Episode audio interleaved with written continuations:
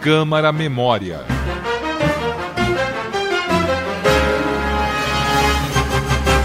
Nos primeiros anos da segunda metade do século passado, a Câmara Municipal teve finalmente a primeira vereadora da história. Abre aspas. Que sejam minhas primeiras palavras aqui proferidas dedicadas à mulher em geral, e em especial como homenagem à mulher brasileira. Também formulo os meus votos para que a minha presença seja, neste recinto, um estímulo à mulher no sentido de incentivá-la em sua evolução pelo interesse não só das coisas da administração pública, como de outros que lhes são vitais. Fecha aspas. Essas foram as palavras do discurso de posse de Ana Lambert Gazélio, do PSP, Partido Social Progressista, em fevereiro de 1953.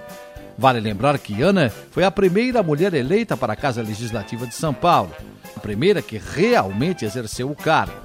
Quatro anos antes, em 1948, os paulistanos escolheram Elisa Kaufmann, do PST, Partido Social Trabalhista, para compor o legislativo. Mas ela não pôde tomar posse porque o Tribunal Superior Eleitoral cancelou, à época, a inscrição do partido. Recentemente, em 2013, um ato da mesa diretora da Câmara restituiu formalmente, ainda que de maneira simbólica, o mandato de Elisa. As informações que você acabou de ouvir são extraídas do Centro de Memória da Câmara Municipal de São Paulo.